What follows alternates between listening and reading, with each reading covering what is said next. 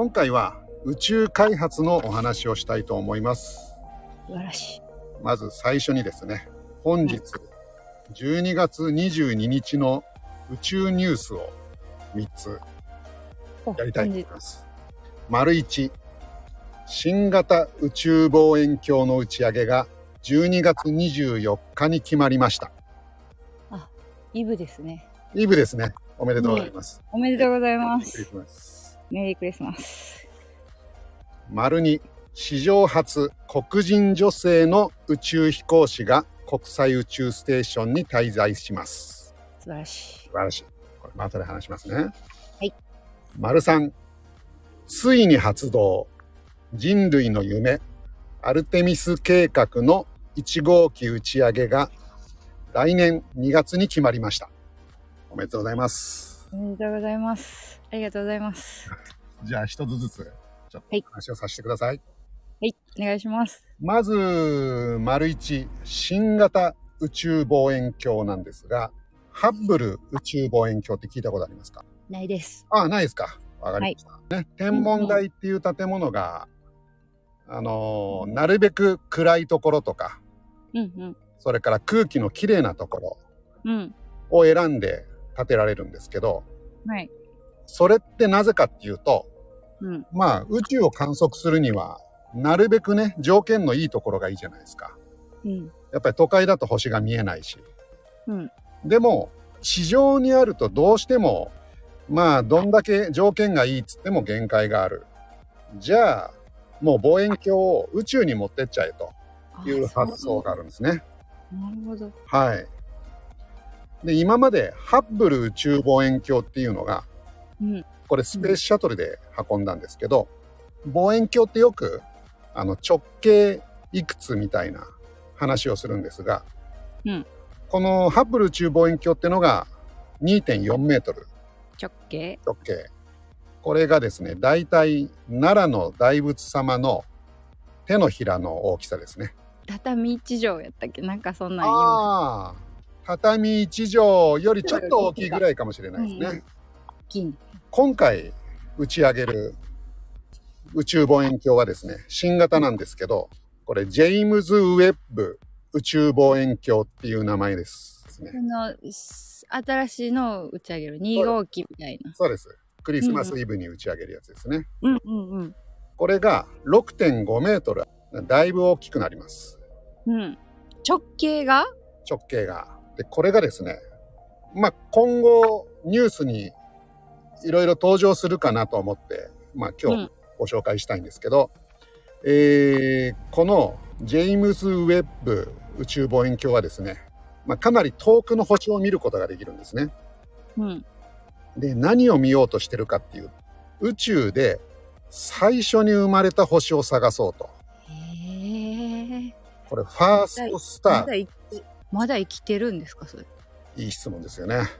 これね、なんで生きてるかって、生きてるんですよ。生きてるんですか？生きてる、生きてるっていうのは、もうもしかしたら今の瞬間死んでるかもしれないんですけど、光が届いてるってこと？そうなんです。何光年みたいな話するじゃないうんうん。で、1光年ってことは、1年前の光を見てるんですね。うんうんうん。うん。まず宇宙の年齢がですね、138億年。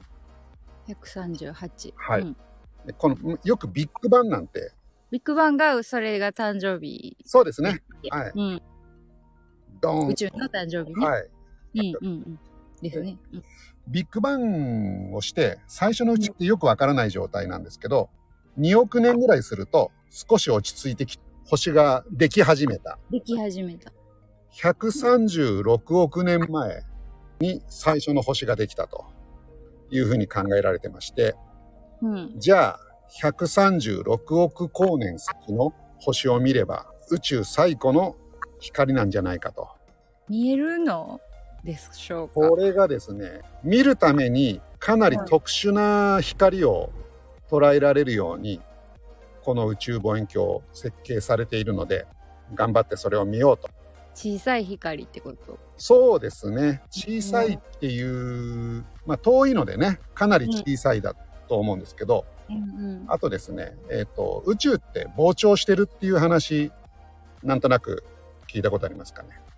はい、理科の先生に教えてもらいました。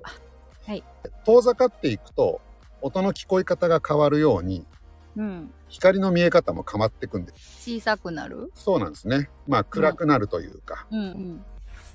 赤外線を見えるような形の望遠鏡を作ってで宇宙の起源に迫ろうじゃないかというのがこのジェームス・ウェッブ宇宙望遠鏡。ジェームス・ウェッブ。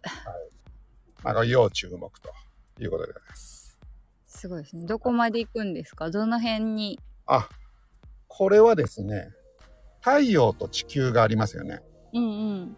この太陽と地球からまたさらに線を伸ばして太陽の反対側にうーん。これは地球の影に隠れて太陽の影響があんまり受けないようなところに望遠鏡を置こうっていうことなんですね。壮大ですね。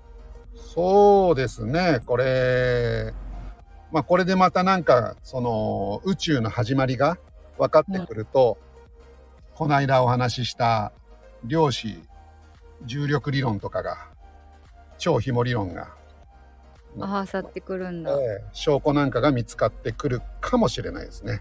それでもそれを打ち上げたってことは、それ見えるって思ってるってことですよね。ああ、る。っていうふうにある程。度賞賛がないとですよねて。ないですよね。これへ1え兆円以上かかってるらしいですよ。へえ NASA? これは NASA とヨーロッパの共同プロジェクト。ヨーロッパのアリアン5っていうロケットがあるんですけど、うん。60メートルぐらいの高さのある大きなぶあのロケットなんですけど、そこから打ち上げるらしいですね。うーん。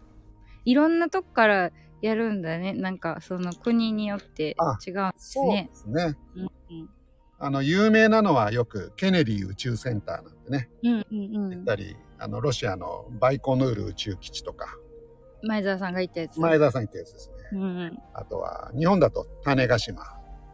で、ヨーロッパはフランスの領土で南米にちょっと持ってるんですね。土地を。そこに宇宙基地がありまして、そこから打ち上げるということじゃあ、2番目いきますね。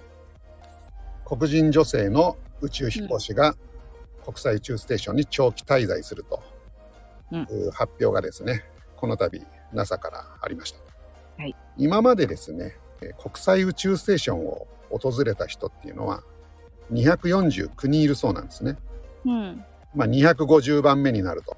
うん。え、あの、前澤さんが行ったやつに行く？あ、そうですね。同じ場所に行くんですか？そうです。国際宇宙ステーションに。うーん。250人のうち黒人は今まで実は7人しかいなかったと、うんうんうん。まあ、非常に少ないですよね少ない。うん。はいそして女性は今まで選ばれてなかったとういー。うんことなんですが、うん今度の4月に打ち上げられるロケットでですね、うん。えー初の黒人女性が登場するとうんいうことで、この方ジェシカ・ワトキンスさんうん。あのジェシカジェシカうん。先ほど、ナミコさんの方に写真を送らせていただいた、はい。はい。すごい素敵な感じの人。そうですよね。うん。すごいなんかこう、ハンサムウーマンですよね。うんうんうんうん。かっこいい。ね。これ、ちょかっサムネにしようかなと思ってるんですけど、あかかっこいいです。っこいいですよね。かっこいいです。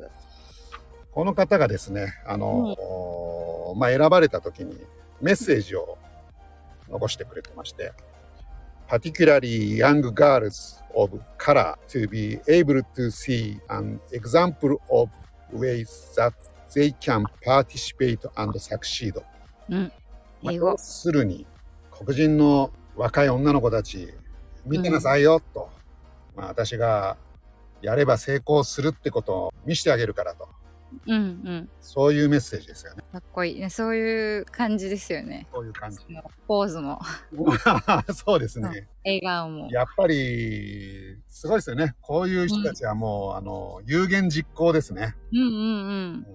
思う。いやー素晴らしいリーダーの方だなとうん。はい思います。紹介させていただきましたありがとうございます。で3点目はいついに発動。人類の夢、アルテミス計画。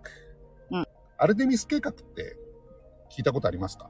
それで、なんか、あの、名前は知ってたけど、あの、全然月がどうっていうこととは結びついてなかったです。ああ、なるほど。うんうん。詳しい話はこの後の、うん。えー配信でやりたいと思ってるんですけど、簡単にちょっとご説明しますと、うん。ですね、今、ナミコさん言ったみたいに、月面有人探査、だからアポロみたいなやつですね。昔、NASA が。アポロ計画でうん。月に行ったじゃん。行きましたね。今回は、もう月面基地を作る。き、基地作るんだ。はい。2024年に、米国人女性宇宙飛行士を月面に着陸させる。米国人なんだね。まあ、NASA が発表してるんでね。うんうんうん。はい。NASA え、が女性を先に？うんうん。女性を先にって言ってる今まで女性が行ったことがなかったので、ああ、なるほど。はい。まあ、男性ももちろん行くんですけど、うんうんうん。だから女性乗せるぞと。うーん。まあ、だからこの最初のね、女性っていうのはもう、やっぱ歴史に残りますからね。うん。誰になるのかっていうのは注目かな。その、なんか候補に、その、ジェシカさんとかもあジェシ、カさんも可能性あるんじゃないですかね。20、え、24年 ?2024 年にそうです、そうです。2020行くって言ったらもうすぐですもんね。そうですね。3年後とかですか？うん。もう、あれか、年末だから22、23、そうですね。我らがジェシカ、我らがジェシカ。はい。応援したいですね。応援したい。応援したいけど、なんかジェシカさんと一緒に、その学校卒業した人らだけでもなんか10人ぐらいいいてませんか？あれみんなライバルというか、いますよね。もう、そこの何千倍もの倍を突破したもエリート中のエリートが、う、い行くんだ。すごい人たちの中での競争になるんじゃないかなと思うんですけど、うん。でアルテミス計画はですね、目玉としては女性宇宙飛行士と、それから月に活動拠点を作りますと。ああ。そして火星に人類を送るという究極の目標のための最初のステップであると。火星から近い。近くはないんですけど、近くはない。まずは月に拠点を作って、そこから火星にも行こうと。うーん。こういう計画なんですね。火星はまだ人間は行ってないんでしたっけ？まだ人間行ってないですね、火星。なんか写真撮る機会は行った。ああ、そうですね。はいうんいろんな探査機は行ってるうんうん。けど、まだ人類は行けてない。うーん。基地作ってそこに住むってことですよね、きっとね。月の基地ですか。うん。そうなん。ですよ。で、この基地をどうやって作るのかっていうのを次にお話ししたいと思います。うん。うん。はい。